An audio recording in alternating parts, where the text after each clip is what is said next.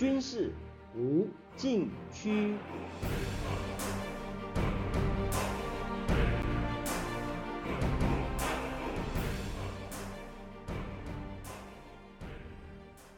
听众朋友们，大家好，您现在收听的是自由亚洲电台的军事无禁区栏目，我是栏目的主持人齐乐意。今天继续来谈台海的最新动向。美国联邦众议院议长佩洛西台北时间八月二日晚间抵台访问，解放军随即从当日晚开始，在台湾本岛周边六个预定区域进行大规模联合海空演训。从八月四日十二时至七日十二时，进入三天高峰期，又以八月四日东部战区火箭军部队向台湾北部、南部和东部外海实施多型号常规导弹火力突击试射，以联合火力风控和联合打击达到最高强度。接着，解放军海空兵力展开联合制空制海，模拟。对陆打击与对海突击，以及联合反潜。八月九日，由战区陆军两栖合成旅组织海上突击演练作为收尾。十日下午宣布演训结束，目的是封控台海，拒止美日。台湾陷入战略内线态势，外线反击困难，外力援助不易。演训时间前后八天。两岸对峙暂告落幕，台海形势进入新的起点。解放军东部战区新闻发言人十日指出，这一次演训有效检验部队一体化联合作战能力。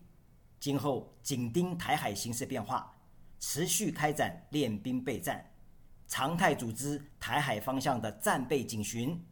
美国一些学者指出，这次演训引发第四次台海危机。中国人民大学国际关系学院教授石英红认为，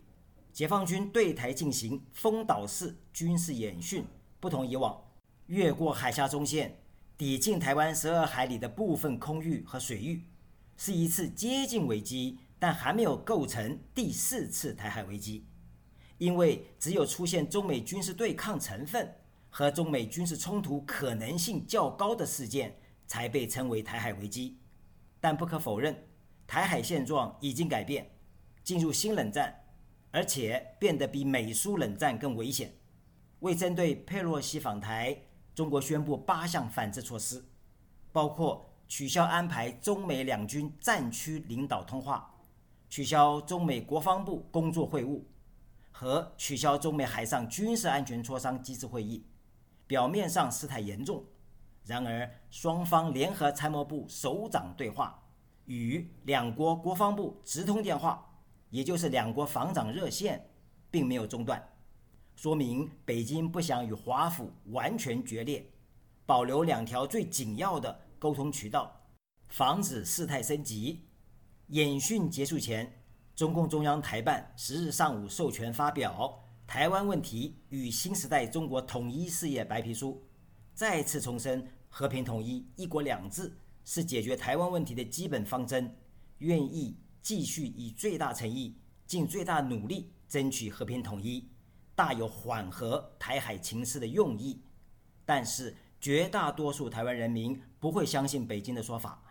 因为港人治港的破灭已经证明一国两制的失败与不可信赖。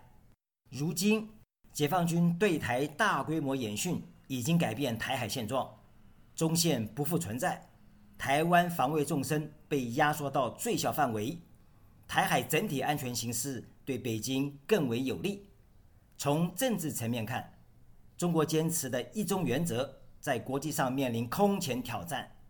美国卡特中心中国项目主任刘亚伟指出，北京和华府几乎在所有问题上都没有共识，两国渐行渐远。而问题的焦点已经不是台湾是不是中国的一部分，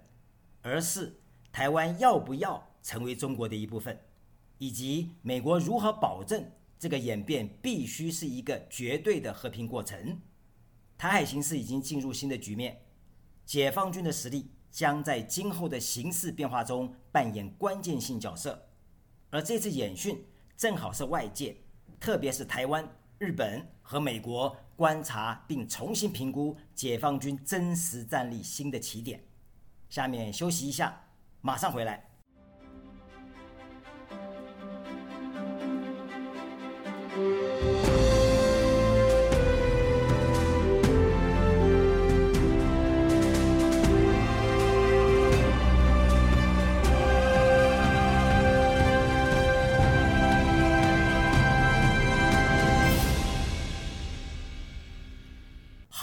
继续来谈。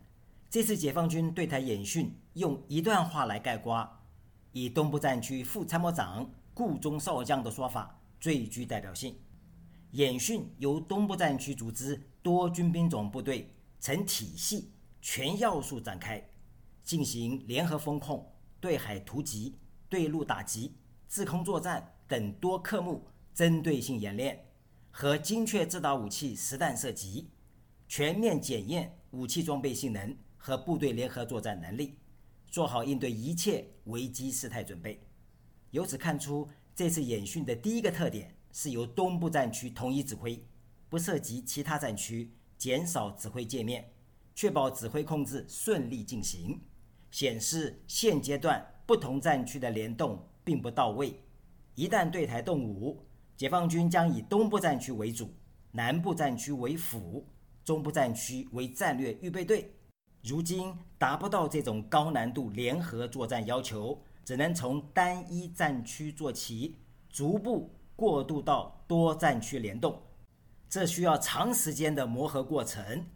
就参演部队而言，以东部战区所辖陆海空军为主，火箭军、战略支援部队和联勤保障部队由中央军委直接掌控，因此演训前由东部战区提出任务需要。再由中央军委决定任务部队，供战区统一指挥，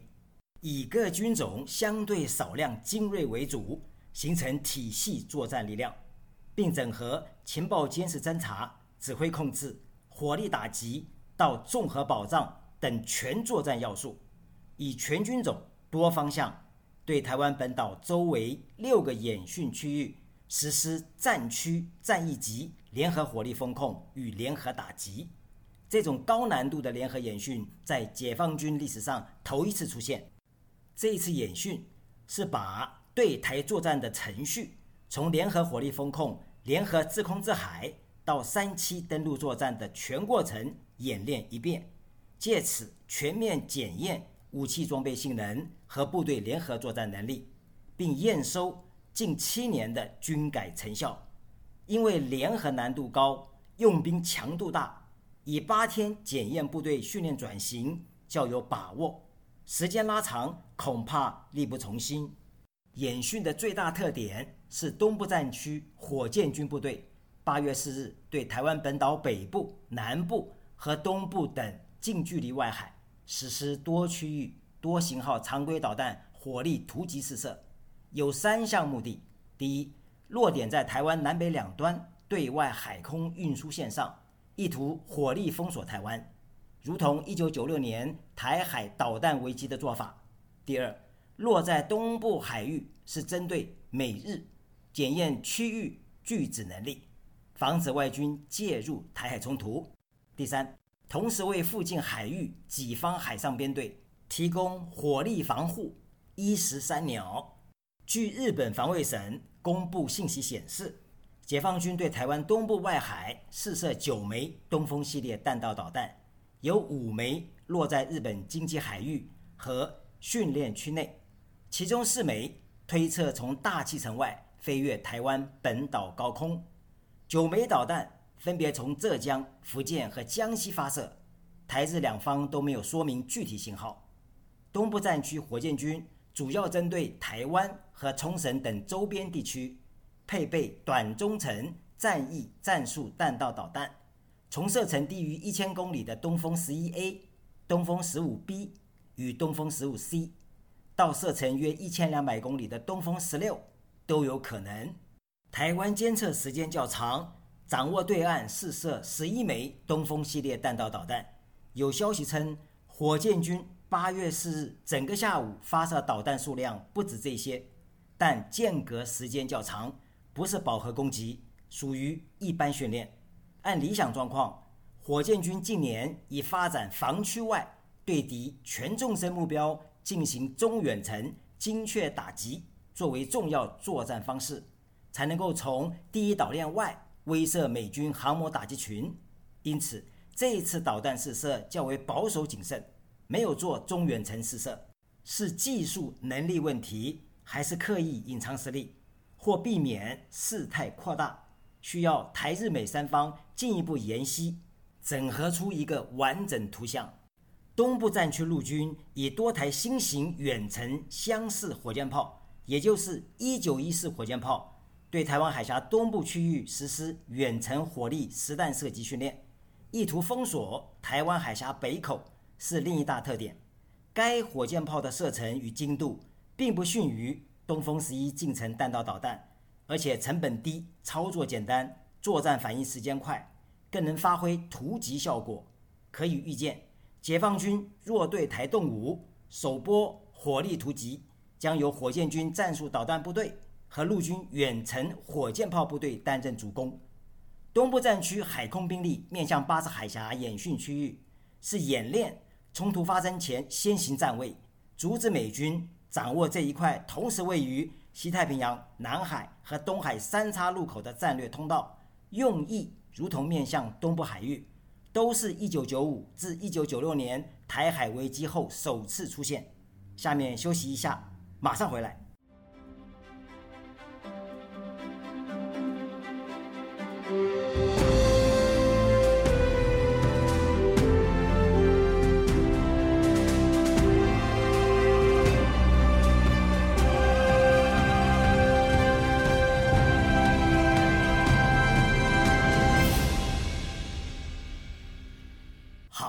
继续来谈，解放军这次对台演训以应对危机事态为主，而不是为打一场长时间、高强度的信息化战争预做准备，有明显的应急应战色彩。而这也正好反映当前解放军精锐部队是一支不经过人员装备补充、不经过临战训练就能执行任务的应急除土力量。但是精锐部队数量有限。可以应对临时危机事态，而不能进行长时间高强度的信息化作战。按照新的战略安排，解放军到二零三五年基本实现国防和军队现代化。这也许显示那时精锐部队具有相当规模，能进行长时高效的信息化作战。习近平不断强调联合作战的重要性，直到二零二零年十一月。开始施行联合作战纲要试行，说明目前的联合演训处于初级阶段，还需要长时间磨合与深化，才能达到预期目标。解放军这次演训打破台海现状，将逐步建立新常态。然而，这并不意味解放军要天天演习，时时处于临战状态。事实上，也做不到。所谓新常态。应该是在有事的条件下发生，比如美台关系升级变质，或一中原则再次受到挑战。而且，这种新常态不仅是演训频率和次数增加、范围扩大、强度变强，更是一个全作战要素提升和精进的过程。目前，解放军军事斗争的战略重心对准海上方向。但是存在五弱问题，也就是五个弱点的问题。从侦察预警、指挥控制、信息对抗到水下攻防、作战数据等五个关键领域都有严重缺陷，难以形成体系作战能力。这些问题不解决，再多的演训也不足以对台海形势构成明显的实质上的威胁。听众朋友们。您现在收听的是自由亚洲电台的军事无禁区栏目，我是栏目的主持人齐乐意，谢谢大家收听，下次再会。